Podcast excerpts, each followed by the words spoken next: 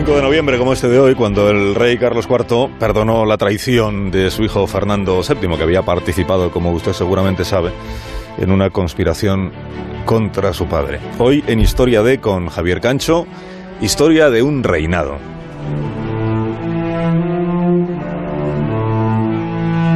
Fue un reinado que transcurrió entre dos épocas. Fue el reinado del Borbón Carlos IV que vino al mundo en el napolitano Palacio de Portici. Una serie de piruetas en su destino le condujeron a ser designado príncipe de Asturias. El rey de España, el hermanastro de su padre, murió sin descendencia, mientras que su propio hermano mayor fue apartado de la línea sucesoria por discapacidad intelectual. En su caso, ya antes de ser rey, don Carlos mostró sensibilidad por las bellas artes tocaba el violín y el violonchelo. Carlos IV ha tenido la consideración de flojo. Se le vincula con el periodo de mayor decrepitud de la monarquía hispánica. La visión que se ha transmitido es la de un rey manipulado por su esposa María Luisa de Parma y su hombre de confianza Manuel de Godoy.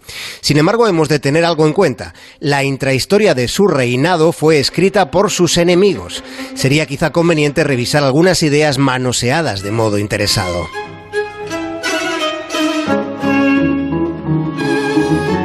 Aquellos años queda un momento fascinante. En 1800 Goya retrata al monarca y a su familia pintándose él, Goya, junto a ellos. De cómo era el rey también tenemos la descripción que hiciera la duquesa de Abrantes. Dijo la duquesa que el tamaño exagerado de su nariz, de la nariz del rey, era lo más característico de su fisonomía. Para la duquesa no había en Carlos IV ningún atractivo físico. En cambio le parecía un hombre amable y bondadoso. Antes de ser rey, cuando Carlos tenía 16 años, se acordó su matrimonio con su prima María Luisa.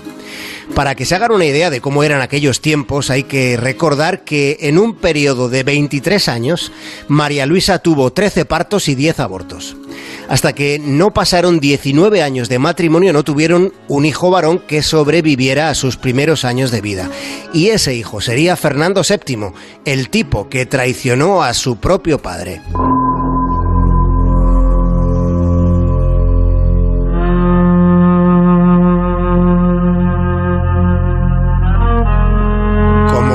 María Luisa sostuvo la actitud que ya tuvieron sus predecesoras Isabel de Farnesio y Bárbara de Braganza, que fueron consortes que no se limitaron a poner su vientre a disposición de la corona.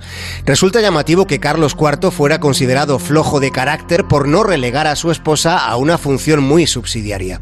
Es curioso como otros reyes que fueron derrocados también fueron acusados de lo mismo, de tener cerca reinas libertinas como María Antonieta en Francia o María Carolina en Portugal. En la historia historia con H mayúscula sigue habiendo muchos embustes.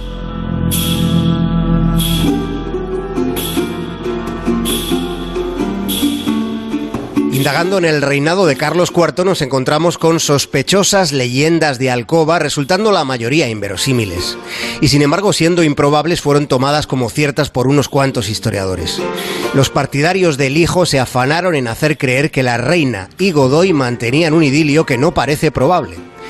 Carlos IV fue un monarca absoluto, un rey del antiguo régimen, mientras la mayoría de los españoles sufrían los padecimientos de la pobreza y de enfermedades epidémicas como la viruela o la fiebre amarilla. Había en la época sensaciones apocalípticas, pero como en todo tiempo fronterizo hubo contrastes. En tiempos de Carlos IV se dio un impulso ilustrado. Por ejemplo, se representó con gran éxito El sí de las niñas, obra protegida por Godoy que después con Fernando VII sería prohibida por la Inquisición.